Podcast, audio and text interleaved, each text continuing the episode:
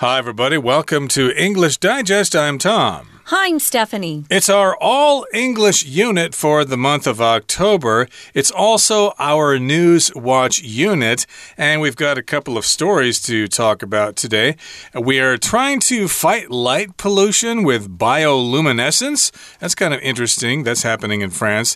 And then, of course, down in Antarctica, uh, we've got some uh, people from Cambridge, England, hanging out with penguins down there. I think they're one of the cutest animals on earth, a penguin. Uh, it looks like he's wearing a tuxedo, as we like to say, but they're awfully cute.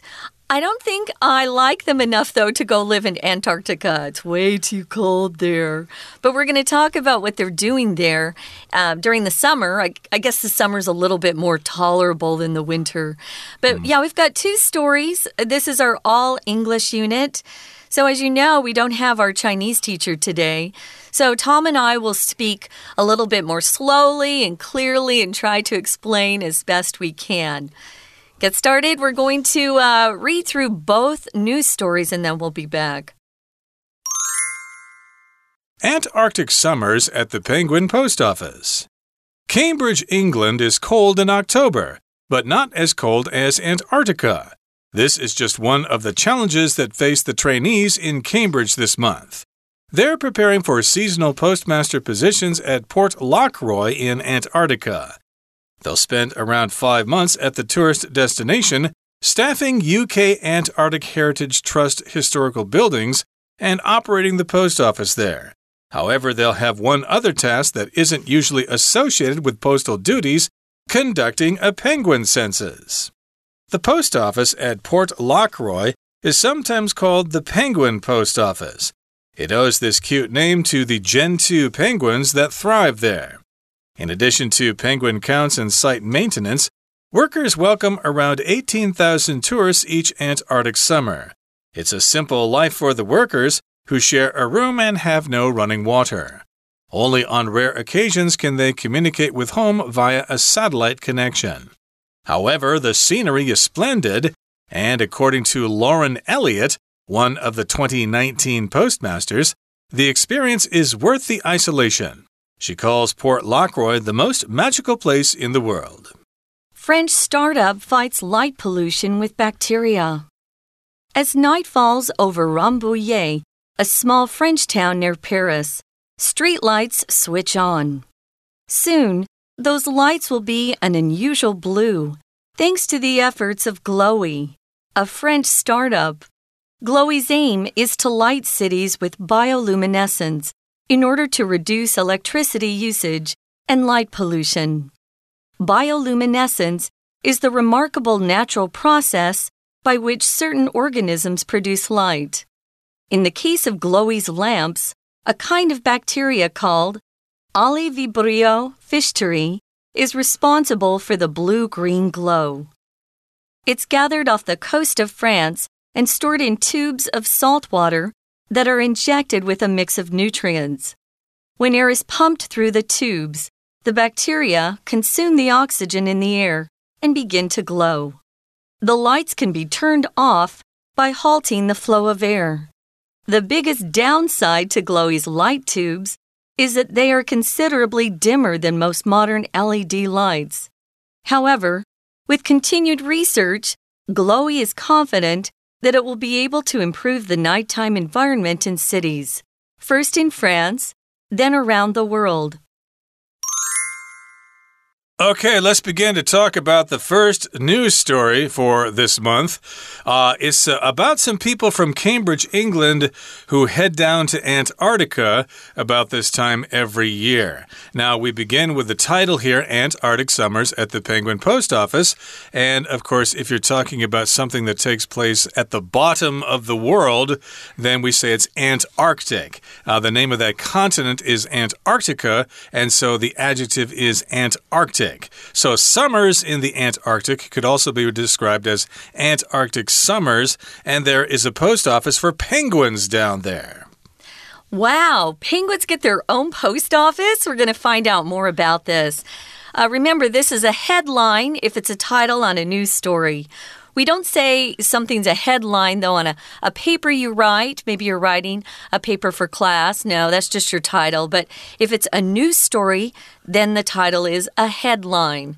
And sometimes we will skip all of the words needed for a junk uh, for a ooh, I was going to say junk juice for a complete sentence. No, uh, headlines are kind of like the headlines here in your newspapers in Taiwan, uh, where you'll skip characters sometimes, which makes it hard for foreigners to understand what, what you're trying to talk about.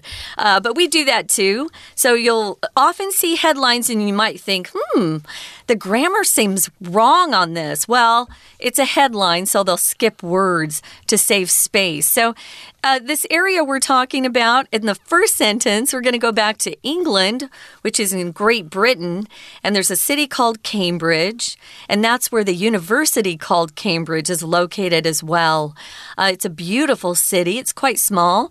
There are only about 100,000 people that live there. It's really nice. And notice we have Cambridge, England.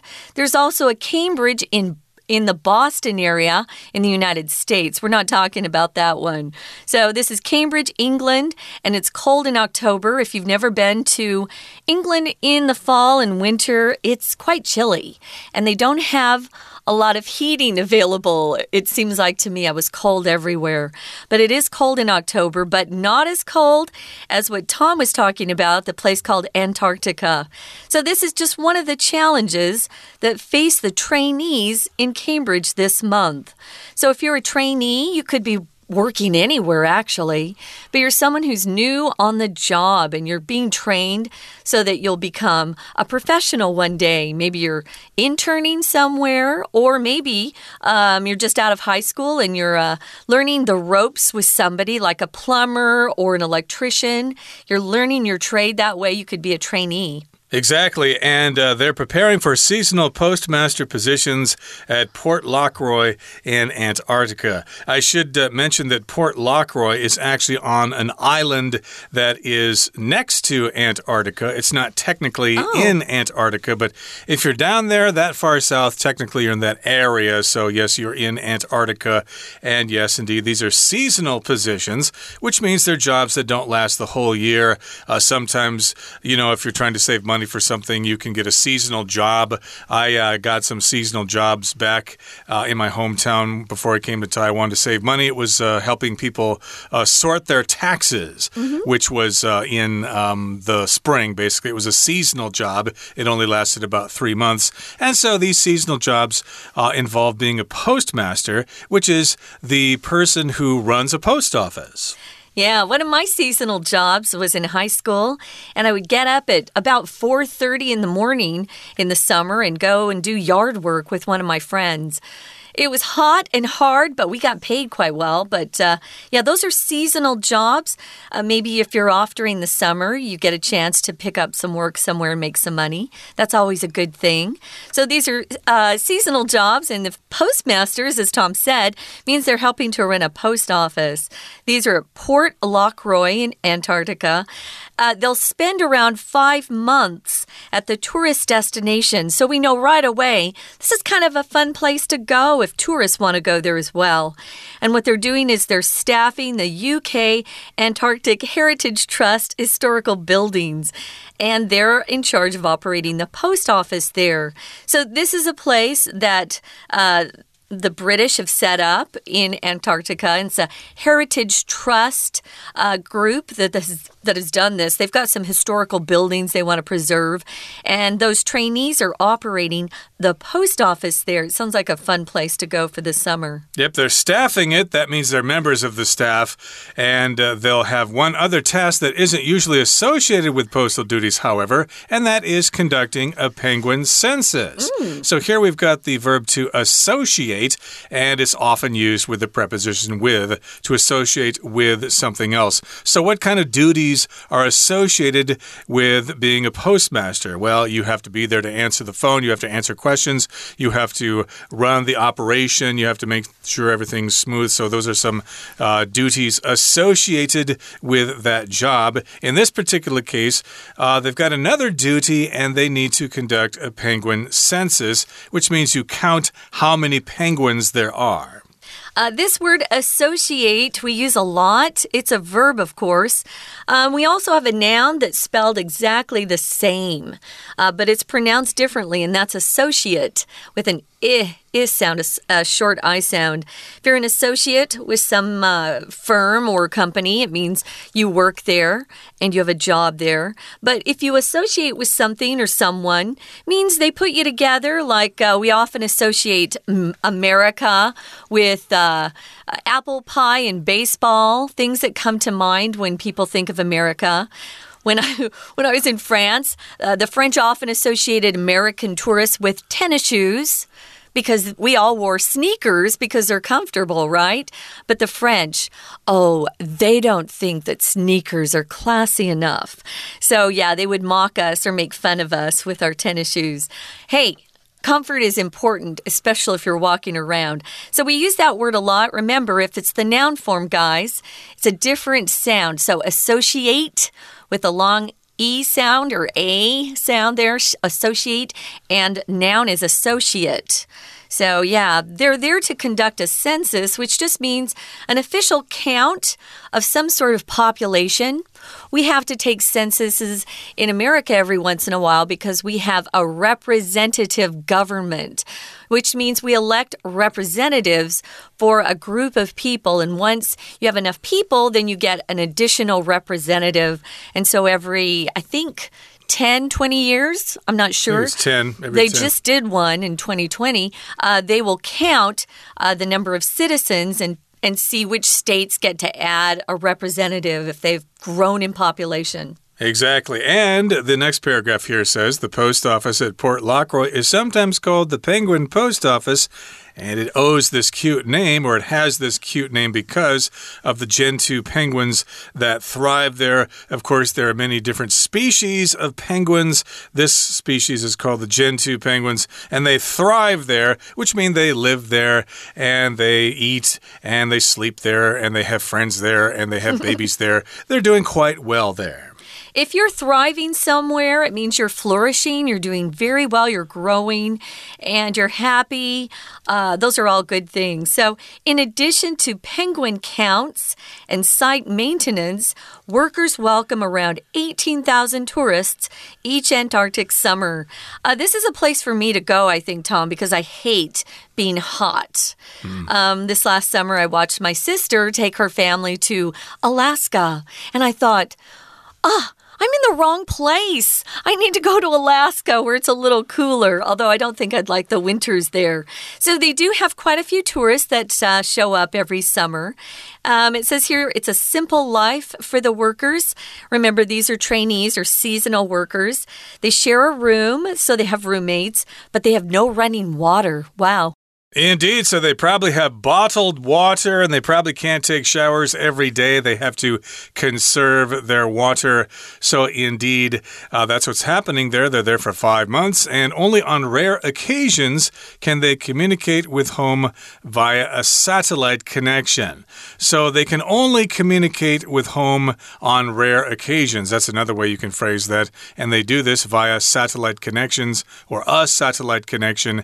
Obviously, uh, a signal cannot reach that far uh, using a traditional uh, cell phone network, so they mm. have to go via a satellite, a machine flying in orbit around Earth.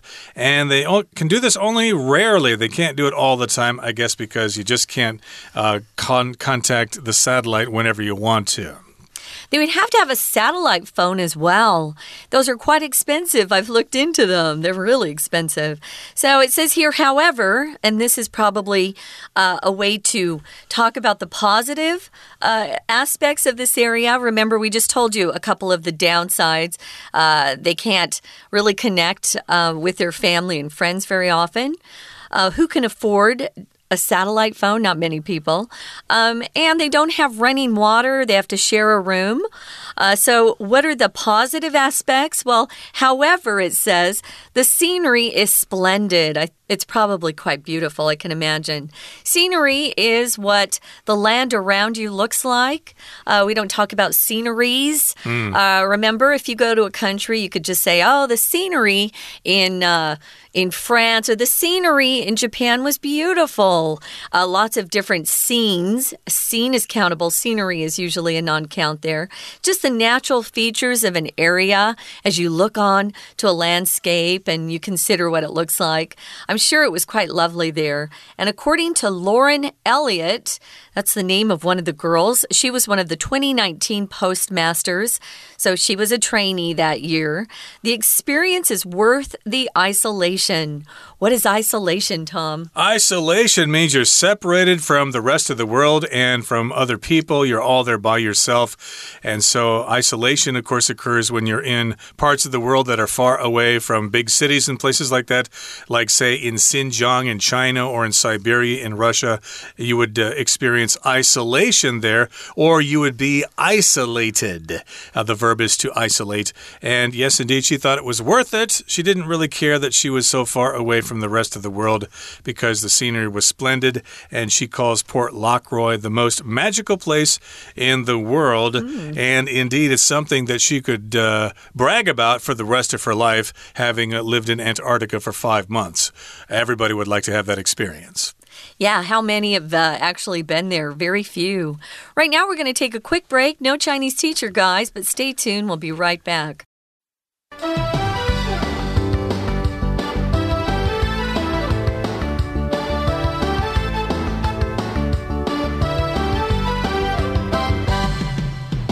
Welcome back, guys. It's our News Watch unit. It's also our All English unit, which means we don't have our Chinese teacher today to help us explain even more clearly about what some of these phrases and words mean.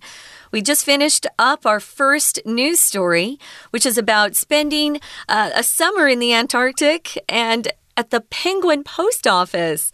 And we talked about how it's a chance for some trainees in Cambridge to go to this beautiful area of the world. They actually are in Port Lockroy, uh, which is, as Tom said, a small island off uh, of the uh, continent there. They spend about five months. It's a tourist destination, and they help staff uh, the Heritage Trust historical buildings in the area. They also operate the post office. Um, but they are also tasked with one other job they have to get done, and that's conducting a penguin census or counting up and seeing how many penguins are still there.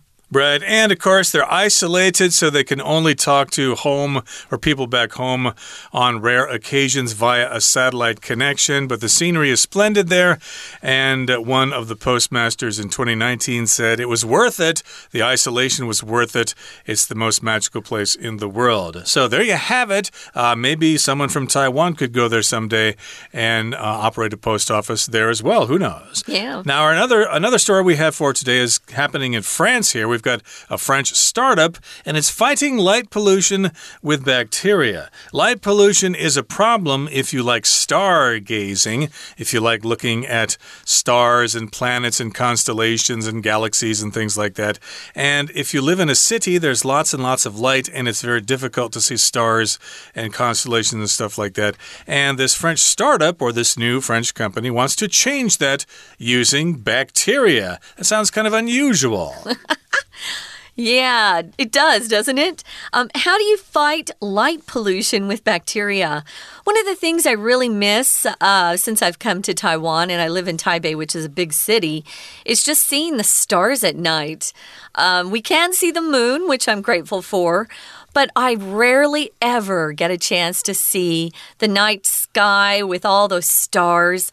Uh, when I was growing up in my neighborhood, there wasn't a lot of light at night, so we could go out and sit outside in the backyard and look up into the sky, and you'd see all those Beautiful stars. I love stars. And we would also use our telescope to see if we could see some of the planets if we were lucky. So, yeah, I don't like a lot of light pollution. So, how are they fighting this? We're going to be talking about a place called Rambouillet. It's a small French town near the big city of Paris, which you've all heard of. And they are using bacteria. Uh, as street lights, or you could say they're substituting their old fashioned street lights with something that uh, comes from bacteria. This happens all over the world, of course. When night falls, the street lights switch on, mm -hmm. and uh, Bouyer is no exception. And soon, though, these lights will be an unusual blue thanks to the efforts of Glowee, a French startup. Again, that's a new company. A startup is a new company, and this one's called Glowee, and they're going to have those lights be in an unusual blue color. Hmm. Okay, that's kind of strange. Usually the uh, lights are kind of uh, a kind of a brown color. Sodium vapor lights are kind of yellow brown. I don't know if they use sodium vapor lights anymore. Every, everybody's using LED lights these days, but uh, these lights are going to be in an unusual blue color. That's pretty weird. I think it's weird too. So uh, it says here they're an unusual blue thanks to the efforts of this company, Glowee, a French startup, as Tom was talking about. Uh, my last job in New York, I was with a startup. If you get a chance to work for a startup, grab it. It is so much more fun than a big corporation. Uh, you get a chance to do a lot of different things, and it's exciting. Well, Glowee's aim or their goal is to light cities with something called bioluminescence uh, in order to reduce electricity usage and light pollution. Bioluminescence. Anytime you see bio, you know something that has to do with life. So something that's alive. And luminescence, um, they use this word a lot, ladies, for um, makeup and skincare. Uh, if they say something is very luminescent, it means something's kind of glowing on your skin. Uh, guys, you probably don't care about that stuff. Uh, who wants your skin to glow if you're a guy? Well, maybe some people out there. Mm. But uh, bioluminescence means glowing and it's something that's alive.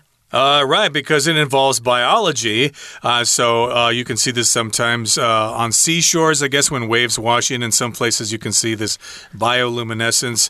And they're using this to reduce electricity usage mm -hmm. and they want to reduce light pollution. Usage just refers to how much of something you use. So, of course, when we have uh, droughts in Taiwan, they try to reduce water usage. Mm -hmm. They try to get people to conserve water. And in this particular case, they want to reduce electricity usage.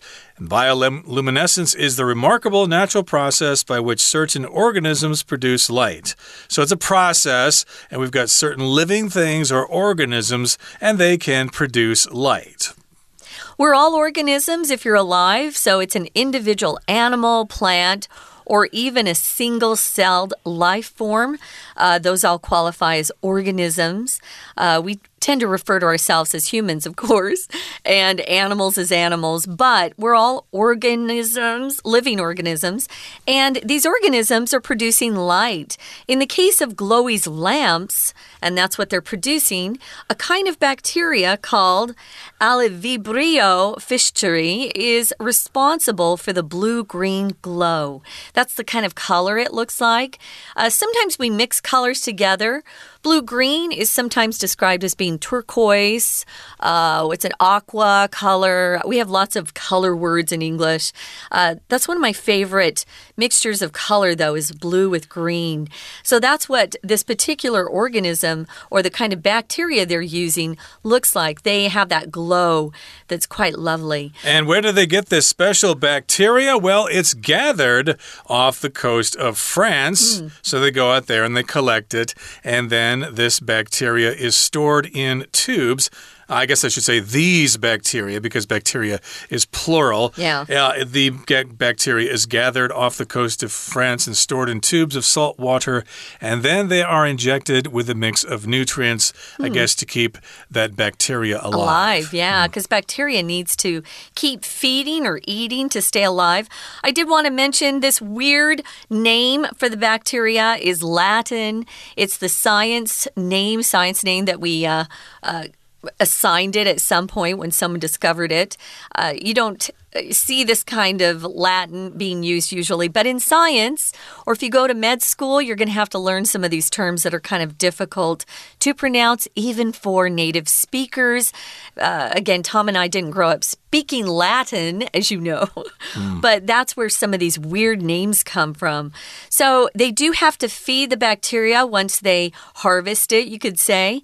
And when air is pumped through the tubes of salt water that have the bacteria and some nutrients they've added, the bacteria consume the oxygen in the air, and that's when they begin to glow. So that's the whole process. If you consume something, you eat it or you use it. Uh, we consume food, but we also consume uh, energy, right? Gasoline, oil, we consume those things.